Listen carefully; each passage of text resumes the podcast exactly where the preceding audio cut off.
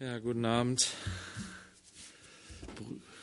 Doch, ist auch eine Schwester da. Hallo. Ich wollte schon Brüder sagen. Wir sind so brüderlastig mittwochs. Aber Nora ist auch da, ne? oder ist sie wieder weg? Gut. Ähm, ja, wir sind im zweiten Buch Mose, Kapitel 32.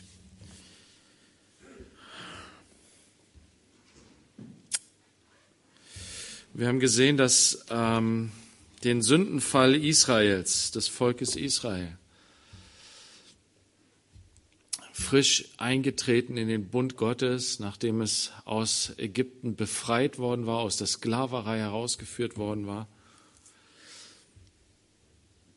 Gott hatte sie sicher zum Berg Sinai geführt und hat sie versorgt mit allem, was sie brauchten, mit Essen, ja, dem Manna, mit Wasser, mit allem, was sie brauchten, hat er sie versorgt. Und dann hat er sie in seinen Bund gerufen, in seinen Bund berufen hinein. Und sie haben Ja zu ihm gesagt. Und Gott rief Mose noch einmal nach auf den Berg, um ihm zu zeigen, wie er die Wohnung bauen sollte. Die Wohnung Gottes mitten unter seinem Volk. Das Heiligtum, in dem man Gott begegnen kann, wo man Gottes Stimme hören kann, wo er zu einem spricht, wo Opfer dargebracht werden, die ja schon darauf hindeuten, dass es ein Opfer gibt, was gebracht werden muss für die Sünde, was aber auch gebracht werden wird im Lamm Gottes. Wir haben viele, viele wunderbare Dinge im Heiligtum gesehen und am Schluss das Sabbatgebot dieses wunderbare Ruhe- und Befreiungsgebot. Und so sollen und müssen wir es verstehen. Nicht als eine, ein zwanghaftes Gesetz. Ja, Jesus sagt, der Sabbat, der Mensch ist nicht für den Sabbat da, sondern der Sabbat für den Menschen. Und so müssen wir es sehen auch. Und trotzdem müssen wir ihn ernst nehmen, weil aus der Ruhe aus der göttlichen Ruhe heraus soll alles getan werden. Aus der Freiheit heraus. Gott hat uns zur Freiheit befreit. Nicht damit wir wieder in Knechtschaft leben. Selbst unter Knechtschaft, unter Sklaverei leben und andere versklaven. Nein, wir sollen auch andere freilassen, so wie wir selbst freigelassen wurden durch Gott. Atem schöpfen sollen wir. Und auch unser Nächster. All das hat Gott Mose ans Herz gelegt und dann kommt es zu diesem, zu dieser schlimmen Sache, dass Mose, als er herabkommt, merkt, da geht irgendwas vor sich. Davon lesen wir jetzt gleich. Erstmal wird einfach berichtet, was parallel passiert. Während Gott mit Mose spricht und ihm Aufträge gibt über das Heiligtum, wo der heilige Gott dem heiligen Volk Israel begegnet,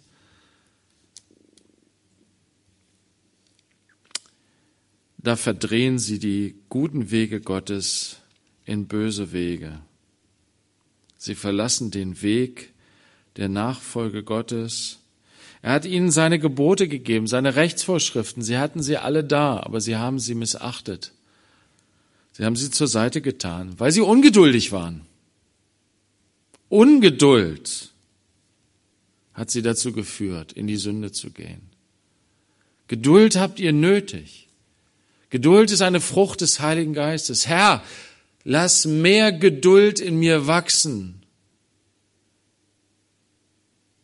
Manchmal denke ich, und dann irre ich mich, Ich wäre schon ziemlich geduldig. Und dann werde ich wieder mit Situationen konfrontiert, wo meine Geduld ans Ende kommt. Und dann merke ich, ich bin noch nicht da, wo ich hin soll. Herr, lass das weiter in mir wachsen, diese gute Frucht der Geduld, dass ich aushalten kann, dass ich warten kann, so wie du geduldig bist, mit mir, auf mich gewartet hast, all die Jahre. Und immer noch, an bestimmten Stellen meines Lebens wartest du immer noch, Herr, auf mich. Würdest vielleicht gerne einen Schritt schneller gehen, aber wartest. Oder ja, musst es aushalten, dass ich immer vorpresche und mich festhalten und mich immer wieder zurückziehen. Gottes Geduld mit uns ist so, so unendlich, so riesig groß. Das begreifen wir einfach nicht. Aber das bedeutet nicht, dass Gott nicht in dieser, in diesem Wesen, in diesem Charakter, dass es ihn nicht tief verletzt und schmerzt, was sein Volk hier tut. Geduld hat ja eine Verbindung mit dem Wort dulden. Wir kennen auch das Wort erdulden. Und das hat was mit Aushalten zu tun. In der Geduld müssen wir manchmal Schmerzen aushalten. Und Gott muss Schmerzen aushalten hier mit seinem Volk. Und es ist hier der erste Schmerz, der ihm zugefügt wird, nachdem sie den Bund geschlossen haben. Sie tun das, was Gott gesagt hat, tut es nicht, macht euch kein Bildnis.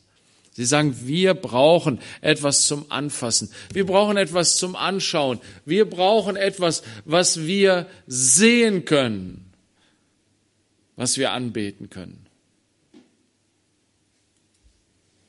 Und es wird klar, dass sie sogar, ja, eigentlich schon vorher schon so etwas wie eine, ja, schon, schon irgendwas Unreines da reingekommen ist, denn sie sprechen von Mose. Er ist nicht mehr da. Dieser Mose, der für uns zum Anfassen war, zum Sehen war. Und so wird der Prophet zum Götzen. Denn dieser Mose, der uns aus Ägypten geführt hat, sie vergessen darüber, dass es Gott ist, der unsichtbare, ewige, allmächtige Gott ist, der sie aus Ägypten herausgeführt hat. Mose war nur ein Werkzeug.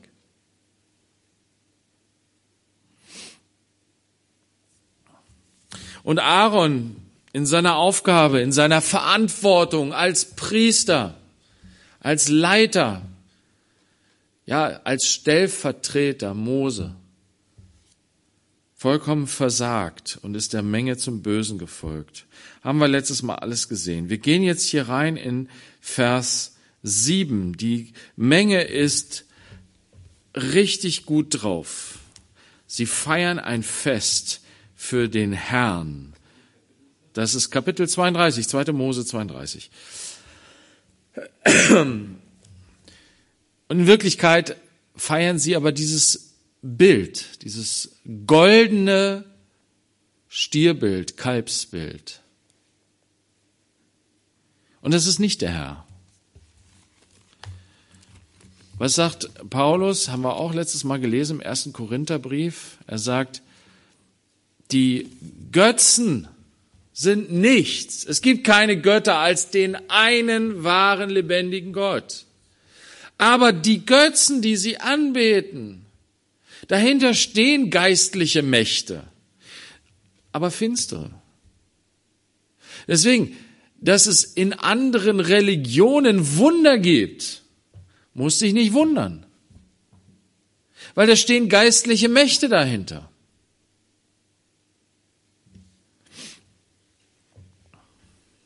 Es wird so sein, sagt Paulus im zweiten Thessalonicher Brief, dass der Antichrist große, mächtige Wunder tun wird.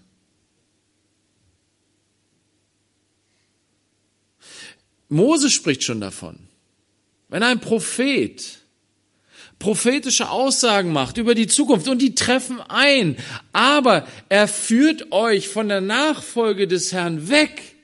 Dann sollt ihr nicht auf diesen Propheten hören.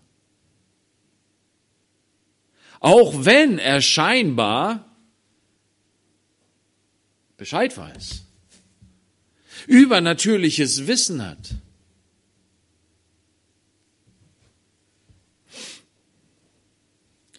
Und das zeigt uns, dass die, die, die, die Machttaten, die Wunder, das ist nur eine Seite der Medaille.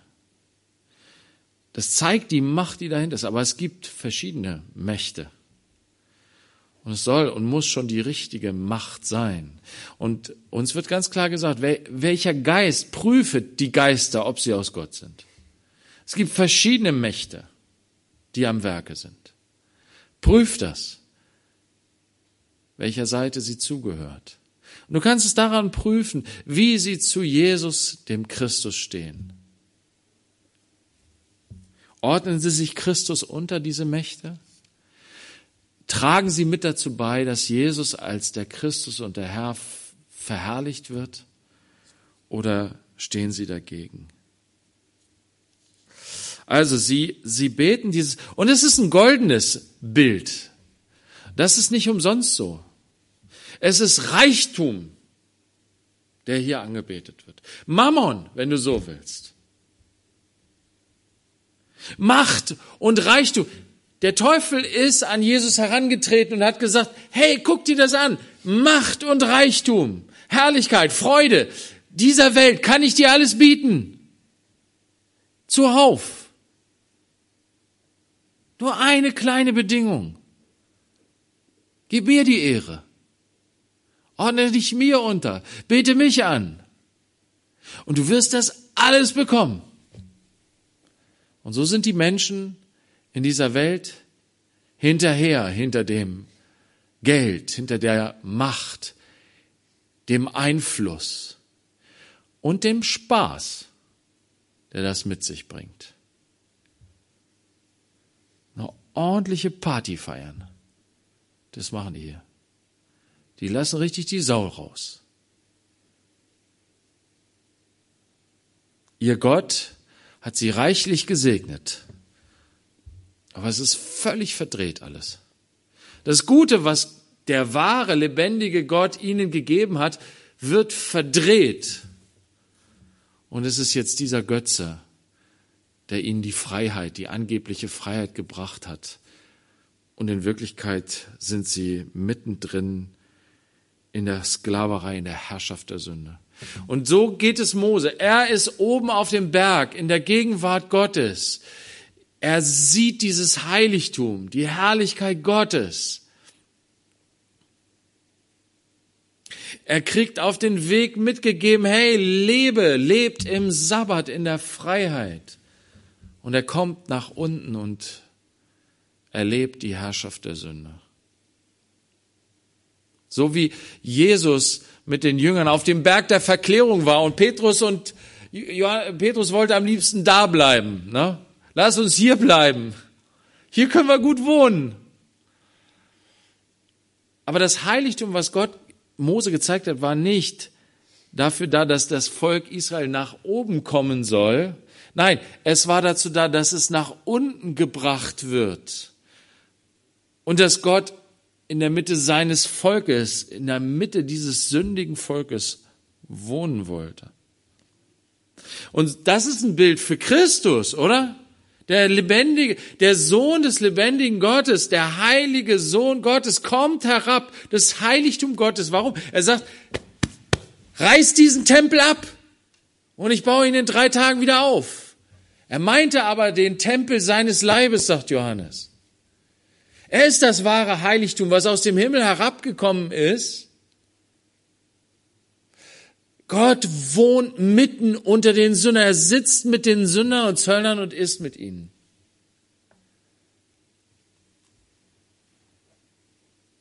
Der heilige Gott kommt aus der Herrlichkeit Gottes, aus der, ja, und da, wo der Geist des Herrn ist, da ist Freiheit. Ist ja. Und deswegen war Jesus so ein freier Mensch weil er erfüllt war mit dem Heiligen Geist. Und so kommt er in eine Welt, die versklavt ist. Menschen, die unter der Herrschaft der Sünde stehen. Und so ist es auch hier. Obwohl es eigentlich nicht so sein sollte. Sie sind doch aus Ägypten befreit worden. Sie haben doch den Bund mit Gott geschlossen. Aber das ist noch nicht, das Eigentliche ist noch nicht geschehen. Die, die, die Gebote, der Bund wurde auf die steinernen Tafeln von Gott mit dem Finger drauf geschrieben, aber nicht in die Herzen hinein.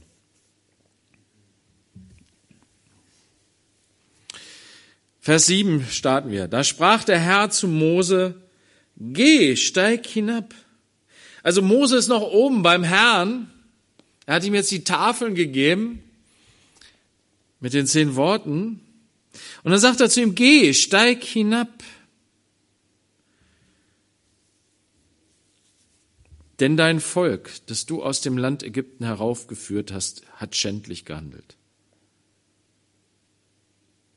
Das fand ich irre.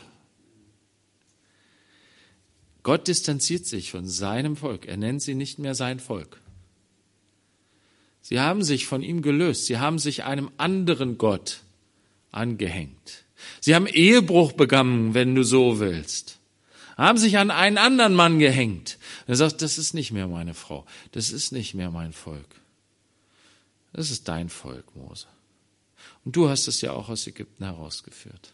Das ist irgendwie, er macht sich die, das Sprech, den Sprech der Israeliten zu eigen. Sie haben das ja gesagt. Dieser Mose, der uns aus Ägypten herausgeführt hat. Vorher schon, wenn sie gemurrt haben, sind sie zu Mose hingegangen und haben gesagt, Mose, warum hast du uns aus Ägypten herausgeführt? Ne?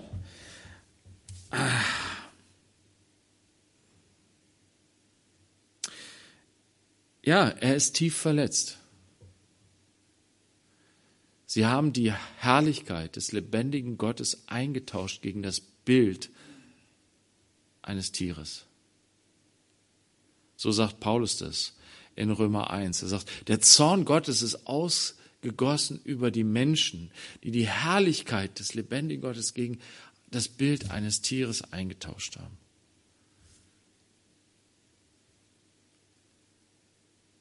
So finster. Wenn du dir eine Liebesgeschichte vorstellst, weißt du? Und ein, ein, ein Mann und eine Frau, sie heiraten, weißt du? Und ähm, der, der Mann, er, er geht auf eine Reise und er, ähm, sie, sie, sie hat ihn fotografiert, okay? Sie hat ihn fotografiert. Sie hat sich einen schönen Ausdruck von diesem Foto gemacht. Und dieses schöne Foto hat sie sich hingestellt zu Hause. Und als er zurückkommt nach Hause von seiner Reise, sie schaut ihn nicht an. Sie schaut nur das Bild an. Sie küsst das Bild. Ihn aber lässt sie völlig links liegen. Wie soll er sich fühlen? Wie geht es ihm damit? Manchmal sagen wir, wir dürfen Gott nicht zu sehr vermenschlichen.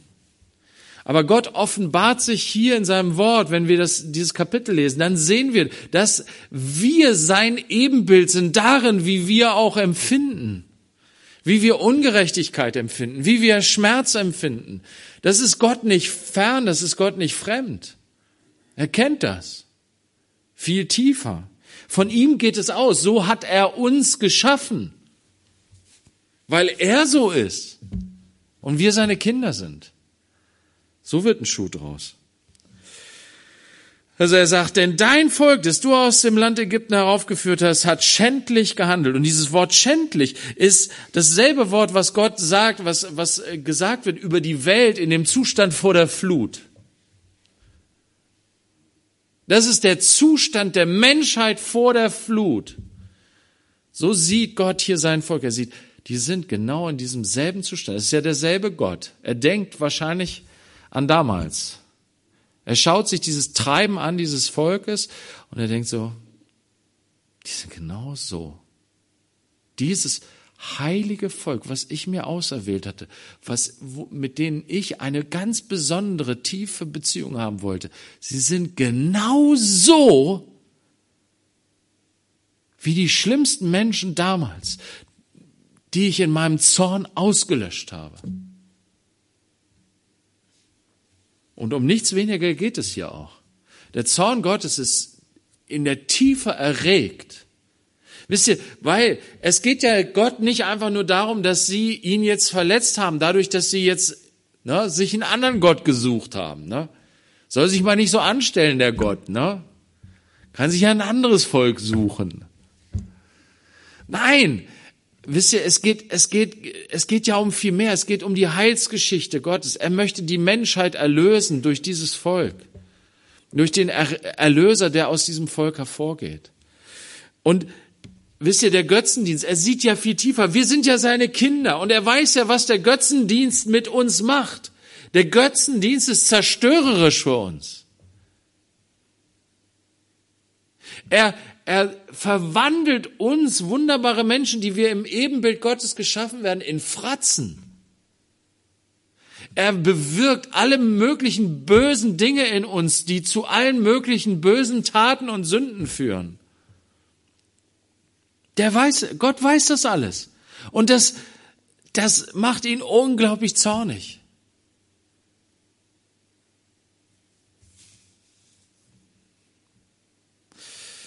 Sie haben schändlich gehandelt. Sie sind schnell von dem Weg abgewichen, den ich ihnen geboten habe. Wisst ihr, dieses nicht sich unterordnen können und wollen. Wie gesagt, aus Ungeduld. Nicht den Wegen Gottes treu bleiben und warten, bis man zum Ziel kommt, auf den Wegen Gottes. Zu dem Ziel, was Gott geplant hat und nicht zu meinem Ziel. Ist es mein Reich? Mein Reich komme, mein Wille geschehe? Nein, dein Reich komme, dein Wille geschehe. Auf deinem Weg will ich gehen. Und wenn es lange dauert, bis das Ziel, was du mir gezeigt hast, erreicht ist, dann muss ich eben lange warten. Geduldig sein. Aber sie sind schnell abgewichen von dem Weg, den ich ihnen geboten habe. Sie haben sich ein gegossenes Kalb gemacht, sind vor ihm niedergefallen, haben ihm geopfert und gesagt, das sind deine Götter Israel, die dich aus dem Land Ägypten heraufgeführt haben. Weiter sagte der Herr zu Mose, ich habe dieses Volk gesehen. Und siehe, es ist ein halsstarriges Volk. Das ist das erste Mal, dass dieser Begriff in dieser Weise auftaucht. Ein halsstarriges Volk. Was heißt das? Das ist ein Volk, das hart ist. Ein Volk, das schwierig ist. Ein Volk, das dickköpfig ist.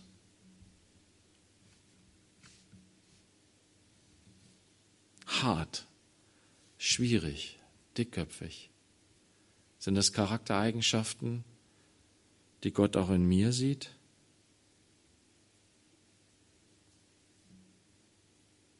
Ist kein schönes Bild. Es ist aber das Bild eines Volkes, das sich für den Götzen entschieden hat, statt für den wahren, lebendigen Gott. Was sich entschieden hat, selbst die Herrschaft zu übernehmen und dabei nicht merkt, wie es in die Gefangenschaft und Sklaverei der Sünder hineingereiht. Dickköpfig, lässt sich nicht sagen.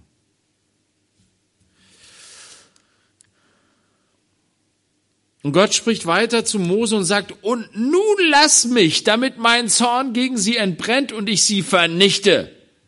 Dich aber will ich zu einer großen Nation machen. Gott hat Gemeinschaft mit Mose auf dem Berg gehabt und er hat diese Gemeinschaft mit Mose genossen. Mose hatte ein offenes Herz für Gott. Er hat ihn angebetet von ganzem Herzen. Und, und Gott hat sich ihm offenbart, seine ganze Herrlichkeit in diesem Heiligtum. Und so viele Dinge, die wir auch gesehen haben im Heiligtum, die von noch viel mehr sprechen, von, von dem Evangelium. Er liebt Mose. Mose ist für ihn wie ein Freund. Und das ist doch interessant. Er sagt, lass mich doch, dass mein Zorn entbrennt. Wisst ihr, sein Zorn ist noch nicht vollständig entbrannt. Es fängt an, es geht los, aber da gibt es irgendwas, was das verhindert. Wisst ihr, manchmal ist das so, wenn, wir, wenn wir so richtig zornig werden, wenn unsere, uns irgendeine Sache zornig macht, und da ist eine bestimmte Person in unserer Gegenwart, wir halten uns zurück, oder? Wir beherrschen uns. Wir lassen es nicht völlig raus. Ne? Wenn meine Ehefrau da ist, ich lasse es nicht raus. Das ist ein gutes Korrektiv. Mein bester Freund da neben mir steht. Und, und ich merke schon, ne? ich werde zornig, aber ich merke, mein Freund, der findet das gar nicht gut, dass ich zornig werde. Dann versuche ich mich zu beherrschen. Und Gott sagt zu Mose, nee, lass mich. Ich will so richtig draufhauen. Ich will eine neue Flut schicken über dieses Volk. Gott ist zornig über die Gottlosigkeit und Ungerechtigkeit. Und wisst ihr, das ist ein Wesenszug Gottes. Und deswegen, wenn, wenn wir Menschen Ungerechtigkeit, schlimmste Ungerechtigkeit erleben, wenn wir sie sehen, dann können wir auch zornig werden, oder? Und das ist, das ist ein Teil von Gottes Wesen. Das Zorn über Ungerechtigkeit und alles Böse. Und die Sehnsucht danach, dass es verschwindet, ist groß.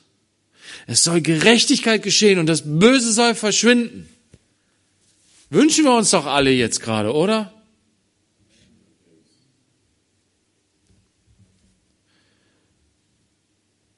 Aber da ist dieser Mose. Wir denken immer, Mose ist der harte Gesetzesverkünder, oder? Also Jesus und Mose, wen wählst du? Also Mose ist doch hier dieser harte Typ mit den schlimmen Gesetzen. Und Jesus ist doch gut, der ist doch lieb. Wenn du mal genauer hinschaust, dann wirst du feststellen, Mose ist ein wunderbarer Kerl. Ja, er ist ein Typus für Christus, sagen wir. Er ist ein, ein Vorläufer von Jesus. Du kannst so viel von Jesus in ihm sehen, weil er so in der Nähe Gottes gelebt hat.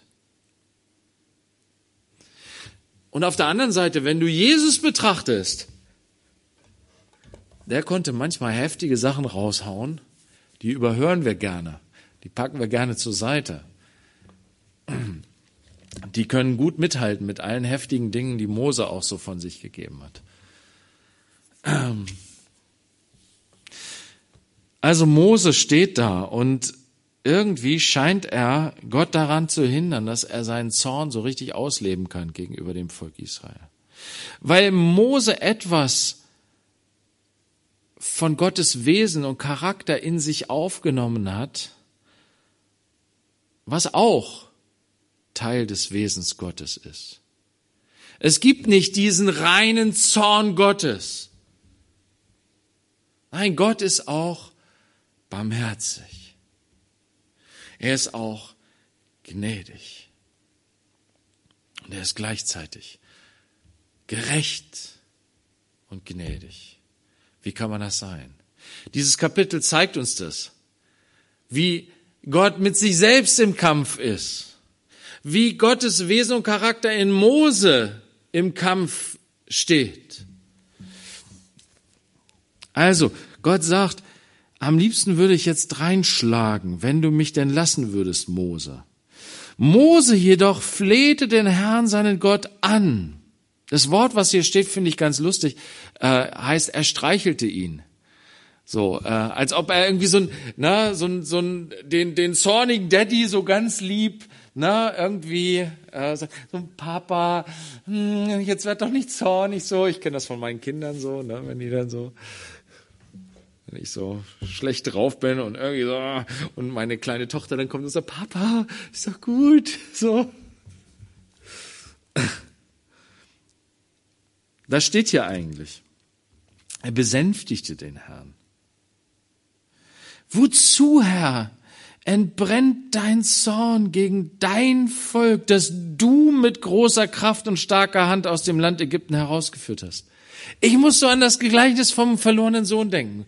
Der, der bockige ältere Sohn steht draußen und sagt, und jetzt ist dieser dein Sohn nach Hause gekommen, der dein, dein Geld mit den Huren verprasst hat und du machst ein Fest für ihn.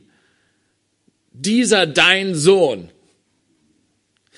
Ja, der Vater kommt aber raus, will ihn am liebsten in den Arm nehmen und sagen, komm doch mit rein. Dein Bruder ist wieder gekommen. Da, wo der, der ältere Sohn sich distanziert von seinem Bruder, ihn nicht seinen Bruder nennen mag, das ist deiner, ist nicht meiner. Und du bist auch nicht, mit dir habe ich auch keine Gemeinschaft. So ist es hier genauso. Nur interessant ist, dass die Rollen total vertauscht sind. Gott ist irgendwie der Schmollende, der außen vor steht und sagt, ich will mit diesem Volk nichts mehr zu tun haben. Und Mose sagt, komm, das ist doch dein Volk. Du hast es doch aus Ägypten herausgeführt. Er stellt die Dinge wieder richtig. Er erinnert Gott an das, was wirklich ist. Gott scheint in seinem Zorn irgendwie den Bezug zu seinem Volk zu verlieren. Wisst ihr, wenn, wenn, wenn Gottes Gerechtigkeit und Gottes Zorn rein vorhanden ist, dann kann diese Menschheit nicht bestehen, dann ist Flut angesagt. Keiner kann vor Gott bestehen. Wir sind alle Sünder und verdienen alle nicht die Herrlichkeit in seiner Gemeinschaft zu leben. Aber Mose erinnert Gott daran, dass, dass, dass Gott barmherzig ist. Warum hat er denn das Volk Israel erlöst aus Ägypten? Weil er ihr Schreien gehört hat. Und er hat gesagt, ich bin gekommen, um die, mein Volk aus der Knechtschaft zu erlösen. Er hat sich erbarmt über dieses Volk, was in der Knechtschaft war. Mose erinnert ihn hier daran. Es ist dein Volk. Du hast es doch erlöst. Und dann sagt er hm, weiter, Wozu sollen die Ägypter sagen, in böser Absicht hat er sie herausgeführt, um sie im Gebirge umzubringen und sie von der Fläche des Erdbodens zu vertilgen? Mose argumentiert hier mit Gott und sagt, guck mal, Mose, was werden deine Feinde sagen? Sie werden sagen, der Herr ist ein böser, finsterer Gott, der ein Volk nur erlöst hat, um es dann nachher umso heftiger zu vernichten.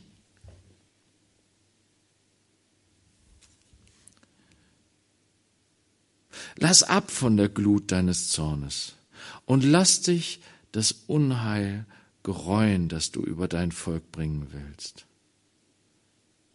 Denke an deine Knechte Abraham, Isaac und Israel, denen du bei dir selbst geschworen und denen du gesagt hast, ich will eure Nachkommen so zahlreich machen wie die Sterne des Himmels und das, dieses ganze Land, von dem ich gesagt habe, ich werde es euren Nachkommen geben, das werden sie für ewig in Besitz nehmen. Er erinnert ihn an seine Verheißung, an seine Versprechen. Gott, du hast es doch Abraham, Isaac und Jakob versprochen. Du kannst doch dein Versprechen nicht äh, brechen, Gott. Und in all diesen Dingen erinnert er Gott an seine Barmherzigkeit, an seine Treue, an das, was seinem Wesen entspricht. Da gereute den Herrn das Unheil, von dem er gesagt hatte, es werde, er werde es seinem Volk antun. Da ist Gott umgekehrt, sagt das Wort hier. Das ist schon irgendwie krass. Aber Gott hat diese Geschichte mit Mose durchgegangen, ist diese Geschichte mit Mose durchgegangen. Ich glaube nicht, dass, dass Gott vergessen hat plötzlich, dass er irgendwie barmherzig ist. Aber wisst ihr, das ist etwas, was wir erleben, was wir durchleben, wenn wir zornig werden. Wir vergessen die Barmherzigkeit und Gnade. Und Gott ist so in, in Einklang, in, in, in Freundschaft mit seinem Freund Mose hier zusammen, dass Moses ist, Natürlich inspiriert durch den Heiligen Geist, durch Gott selbst inspiriert. Durch das, was er von Gott weiß, wo, wie er Gott kennt. Na? Mose hat, denkt sich hier jetzt nicht irgendwas aus, sondern er kennt Gott doch so. Er hat ihn so kennengelernt. Er erinnert ihn nur daran im Gebet. Und Gott sagt, ja. Wir kennen auch so eine Geschichte von Jesus. Da geht es um eine Frau, die ihn, die ihn bittet, dass sie doch bitte ihre Tochter heilt. Und es ist eine Frau, die keine Jüdin ist. Sie ist eine, eine, Kananäerin. Und Jesus ist da gerade so im ausländischen Gebiet und er will eigentlich gar nichts machen. Er will ein bisschen ausruhen oder Ruhe haben. Und dann kommt diese Frau und nervt ihn die ganze Zeit und er sagt, es ist nicht gut, das Brot den, äh, den Kindern wegzunehmen und es den Hunden vorzuwerfen. Sie, er beschimpft sie. Und sie, sie sagt, ähm, ja, ah, Herr, aber wenn die Kinder das Brot essen, dann krümeln sie und dann fallen Krümel auf den Boden, dann können die Hunde auch noch was davon haben. Dann sagt Jesus, das finde ich krass. Also du überzeugst mich. Dein Glaube ist groß. Dir geschehe, wie du geglaubt hast. Deine Tochter ist gesund. An anderer Stelle sagt er, so einen großen Glauben habe ich in Israel nicht gefunden, wenn er von dem Hauptmann spricht. Ne? Wusste Jesus das nicht? Ich glaube schon. Aber ich glaube, dass es ein Stück Prüfung ist. Es ist ja auch so mit der Geschichte, mit wie Abraham seinen Sohn opfern sollte. Ne? Er sagt, opfer deinen Sohn. Ne? Und dann verhindert er es am Schluss. Und da wird uns ein ganz klarer Hinweis gegeben. Er prüfte Abraham. Ich kann mir gut vorstellen, dass das hier auch so eine Prüfung war, auch wenn es hier nicht ausdrücklich steht, dass es eine Prüfung war, Mose zu prüfen, ob Mose das ganze Wesen, den ganzen Charakter Gottes schon so kennengelernt hat, dass er sich einsetzt für das Volk. Mose führt, äh, Gott führt Mose hier an diesen Punkt, wo er auch Abraham hingeführt hat. Abraham hat er dahin geführt, seinen eigenen Sohn zu opfern, um Gottes Willen. Und verhindert es dann. Er will Abraham dahin führen, ihm zu zeigen, was er selbst tun wird. Der Vater, der seinen eingeborenen Sohn gibt zur Erlösung der Welt, das geschlachtete Lamm am Kreuz. Und er lässt Abraham, der gewachsen ist, der ein gereifter Gläubiger ist, durch diese, durch diese Prüfung hindurch, noch mehr, gibt er ihm noch mehr Anteil an seinem Wesen, an seinem Charakter. Noch mehr Einblick in das, was Gott ist. Er wird noch mehr umgestaltet in das Wesen Gottes. Hier sehe ich dasselbe. Mose wird zum Fürbitter für sein Volk. Und diese Verführung, die da ist, nämlich Gott sagt ja, hey Mose, die lösche ich aus. Mit dir fange ich was Neues an. Deine Nachkommen, mit denen werde ich das machen.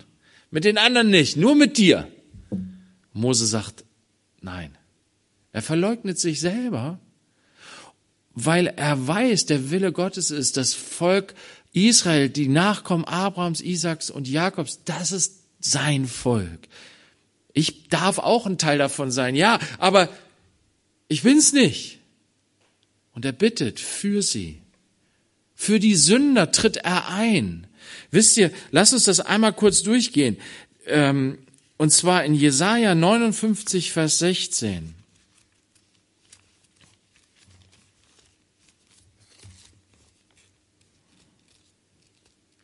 Da sagt Gott durch den Propheten,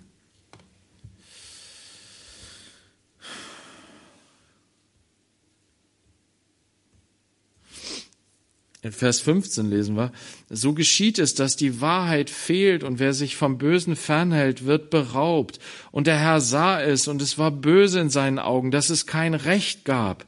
Er sah, dass kein Mann da war.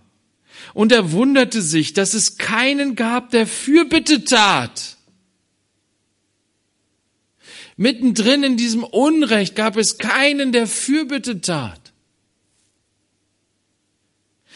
Da half ihm sein Arm und seine Gerechtigkeit, sie unterstützte ihn. Er zog Gerechtigkeit an wie ein Panzer und setzte den Helm der Rettung auf sein Haupt. Und er zog Rachegewände an als Kleidung und hüllte sich in Eifer wie einen Mantel.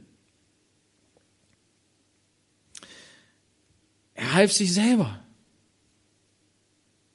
Und dann wird später vom Erlöser gesprochen. Hier in Vers 20, ein Erlöser wird kommen für Zion und für die, die in Jakob vom Treuebruch umkehren, spricht der Herr. Da ist kein Fürbitter da. Dann werde ich selber tun, sagt Gott. Und das sagt er in Jesaja 53. Was steht da? In Jesaja 53, Vers 12. Wo über Jesus die Rede ist, über den Sohn Gottes, über den Knecht Gottes, der sich hingibt für die Sünden des Volkes. Darum werde ich ihm Anteil geben unter den Großen und mit Gewaltigen wird er die Beute teilen dafür, dass er seine Seele ausgeschüttet hat in den Tod und sich zu den Verbrechern zählen ließ. Er aber hat die Sünde vieler getragen und für die Verbrecher Fürbitte getan. Für dieses sündige, Gott götzendienerische Volk tritt Mose ein und betet für sie, inspiriert durch den Heiligen Geist. Die Prüfung ist erfolgreich. Gott wird zu einem Typus für Christus, der Fürbitte getan hat für uns alle, für alle Sünder am Kreuz. Lukas 22, äh, 23, Vers 34.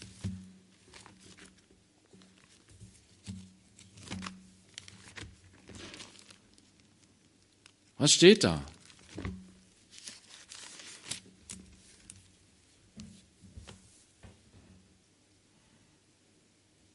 Jesus aber sprach, Vater, vergib ihnen, denn sie wissen nicht, was sie tun. Mittendrin, wo sie ihn kreuzigen, wo sie ihn fertig machen, wo sie sich über ihn lustig machen, wo sie seine Kleider verteilen untereinander, sein Hab und Gut sich unter den Nagel reißen und darüber spielen, sagt er, Vater, vergib ihn. Wisst ihr, er ist hier Gott und Mose in einem.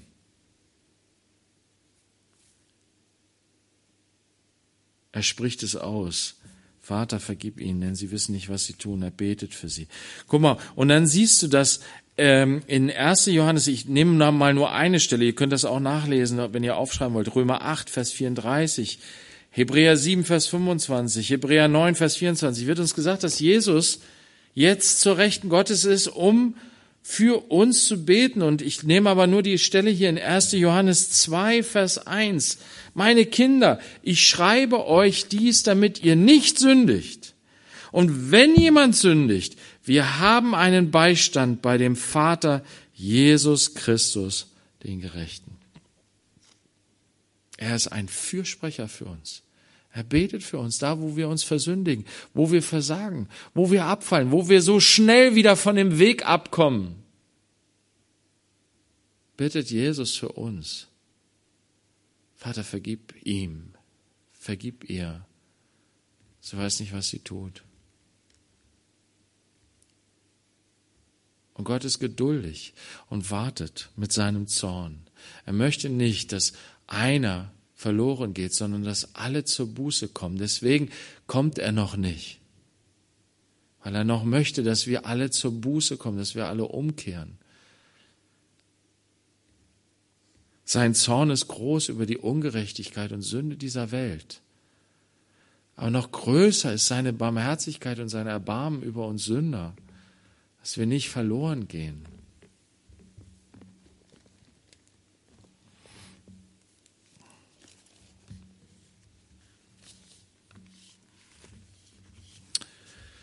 Vater, ich danke dir, dass du ein gnädiger Gott bist und dass du dir das Unheil gereuen lässt, was du in deinem Zorn über uns kommen lassen wolltest. Du hast dir einen wunderbaren Plan ausgedacht, dass die Sünde dieser Welt von deinem Sohn getragen wird, dass er die Strafe trägt, damit wir Frieden haben. Herr, und es scheint so ungerecht zu sein. Und doch ist es deine Gerechtigkeit, denn du bist der Schöpfer, du hast alles geschaffen, auch die Gerechtigkeit. Und ähm, wer sind wir, dass wir dir einen Vortrag über Gerechtigkeit halten können? Hiobs hat, Hiob hat's versucht und musste umkehren. Herr, wir wollen dich aber einfach preisen dafür, weil wir es echt nötig haben. Wir brauchen deine Gnade, wir brauchen deine Vergebung, wir brauchen deine Geduld in unserem Leben. Herr, wenn du zornig über uns bist, dann bleibt nichts von uns übrig. Herr, und dennoch nimmst du die Sünde eben nicht auf die leichte Schulter. Und du siehst auch unser Leiden und unsere, ja, unsere Betroffenheit, unser, unsere Wut und unseren Zorn über die Sünde und Ungerechtigkeit in dieser Welt. Du kannst es voll und ganz mitempfinden. Ja, noch mehr, du empfindest es viel mehr, viel stärker als wir. Aber danke, dass du auch viel stärker mitempfindest für jeden, Menschen, der in die Sünde gefallen ist, der ein Knecht der Sünde ist. Und dass in deinem Blut Heilung ist für alle Menschen, für die, die zornig sind, für die, die äh, böse sind, für die, die Opfer sind, für die, die Täter sind. In dir ist das Heil für alle Menschen. Herr, wir wollen uns abwenden von den Götzen und dir, dem lebendigen Gott, glauben und dir vertrauen und jetzt auch dein Mahl annehmen und feiern. Amen.